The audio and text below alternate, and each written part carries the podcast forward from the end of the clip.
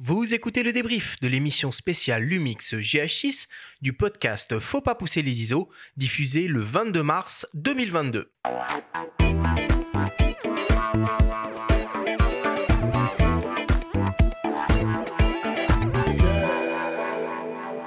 Nous sommes toujours avec le vidéaste et photographe Romain Sarret et Mathilde Lécuyer de Lumix France pour parler du nouveau Lumix GH6. Romain, Mathilde, si on devait essayer de résumer et de synthétiser tout ce que l'on s'est dit pendant cette émission, qu'est-ce qu'on devrait retenir? Peut-être Mathilde, pour commencer, à qui s'adresse le Lumix GH6 pour moi, il y a deux cibles principales au GH6. Euh, Romain, qui est avec moi, euh, fait partie d'une des deux cibles. Euh, le, GH6, il s'adresse à la fois aux vidéastes professionnels et aux vidéastes qu'on appelle run and gun. Les vidéastes run and gun, c'est ceux qui vont avoir besoin d'être très mobiles dans leur utilisation du boîtier, d'avoir, du, matériel qui va être léger, qui va être compact, avec lequel ils peuvent passer des jours et des jours et des jours dans le sac à dos. donc ça, c'est, vraiment le, les premières personnes à qui s'adresse le GH6 de par son, sa compacité. Ensuite, vous avez aussi tout un, ensemble de vidéastes qui sont euh, professionnels, qui sont avec des setups beaucoup plus lourds, qui utilisent des caméras. Euh, alors chez Lumix, ça se traduit par des, chez Panasonic, pardon, ça se traduit par des Varicam, des Eva One, ou alors les pleins formats de chez Lumix, donc qui vont être des setups beaucoup plus lourds. Et là, le GH6 peut tout à fait euh, servir de caméra B, puisque c'est notamment, il a notamment la possibilité d'avoir des luttes qui sont compatibles avec ces caméras, du fait que il retrouve le même Vlog, donc ce profil très flat, euh, qui va être compatible avec toutes ces caméras et qui va en faire la caméra B parfaite. Et c'est important quand on parle de poids, de bien préciser, parce que la plupart des gens ont dit ouais, mais il est quand même assez, enfin il est plus gros qu'un GH5. Bah clairement il y a une rupture quand même. Il hein. est plus épais. Euh, euh, je vous dis vraiment ce que je pense. L'ergonomie, on en parlait euh, avec avec mes potes qui l'ont testé. L'ergonomie est vraiment excellente parce que finalement on a une poignée qui est plus grande et pour en tout cas le type de main qu'on a, c'est vraiment parfait. La prise en main elle est parfaite. Mais je, tenais juste à souligner que il y a des gens qui vont dire ouais mais bon il est plus gros, un peu plus lourd, etc. par rapport à un S5 et tout ça. Mais il ne faut jamais oublier les optiques, les lentilles parce qu'on parle de micro 4 tiers donc euh, on parle d'un boîtier certes, mais après on va pouvoir mettre un 1235 par exemple dessus qui est ultra léger, ultra compact. Donc l'ensemble va vous faire quelque chose de vraiment facile à transporter, de léger. Sur un stabilisateur gimbal, clairement on voit la différence.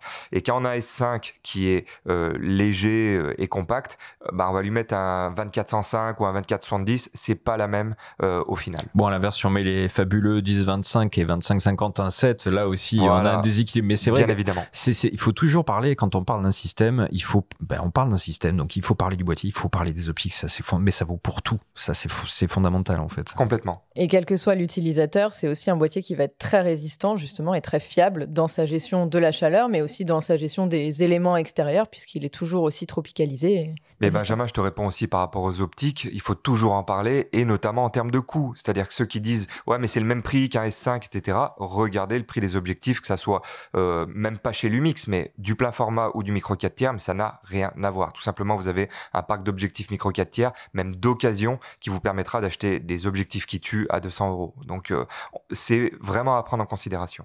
Romain, quelles sont les principales caractéristiques en vidéo de ce boîtier? Euh, Moi, enfin principale caractéristique que j'aime ou principale caractéristique euh, du boîtier? Du boîtier. Du boîtier. Alors il y a le 5,7K en ProRes en interne, ça c'est la c'est vraiment la grosse nouveauté. Meilleure dynamique avec euh, le nouveau mode. Euh, il y a un full Vlog. Il y a de l'anamorphique en 5,8K, le 4 canaux en son, euh, le 4K 120 en 4.2.0 bits.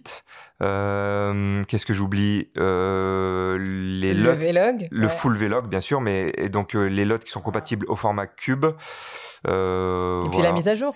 Et puis surtout, ouais, la mise à jour qui arrive, mais surtout tous les formats All Intra, Longop, etc. en illimité. Et ça, on oublie parfois que ces boîtiers-là, euh, c'est l'énorme avantage, c'est full illimité.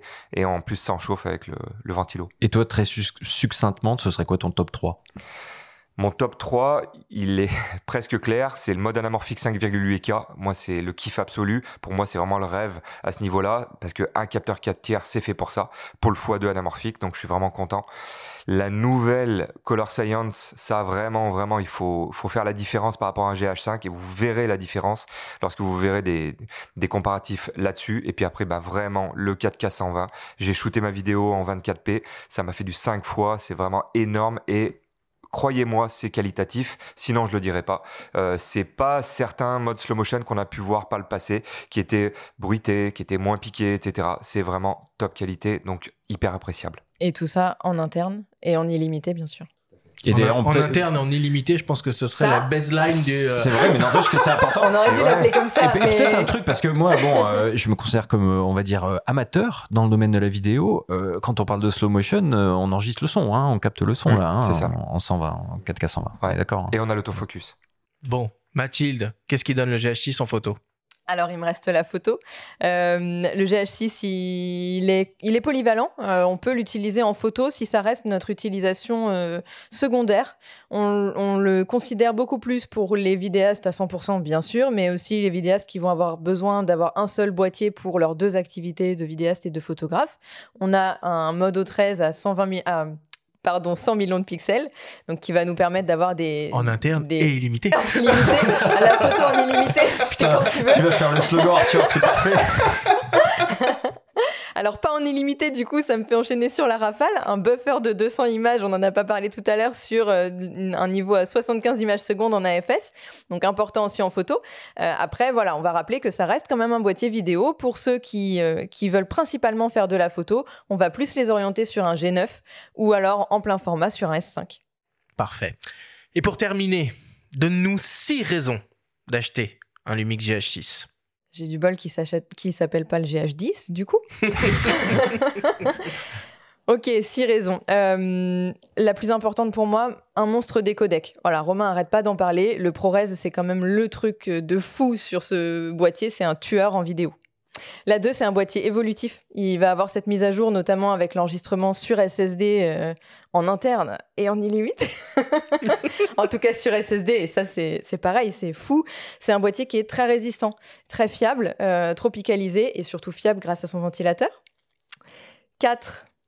Compact, on est sur du micro 4 tiers compact et léger, euh, y compris sur les optiques, vraiment tout l'écosystème micro 4 tiers de manière générale. 5 euh, professionnel. Euh, il, a le, il a le Vlog qui lui permet d'avoir euh, ce profil flat et qui lui permet d'être compatible avec les, avec les caméras, avec des assistants professionnels. et, et d'ailleurs, dans le professionnel, on n'en a pas parlé, l'HDMI, qui est une HDMI 2.1, donc future proof, on peut et dire. HDMI A. HDMI A et du coup ça me fait penser à l'écran qui est un écran à la fois orientable et inclinable, ce qui permet d'avoir un câble HDMI branché sans pour autant euh, être gêné par cet écran qui est orientable. Tu en veux une sixième? Bien Allez, sûr. la dernière. Euh, la globalité du boîtier, tout ce qu'il y a à l'intérieur pour le prix qui est complètement maîtrisé. Parfait. Merci beaucoup pour ces explications.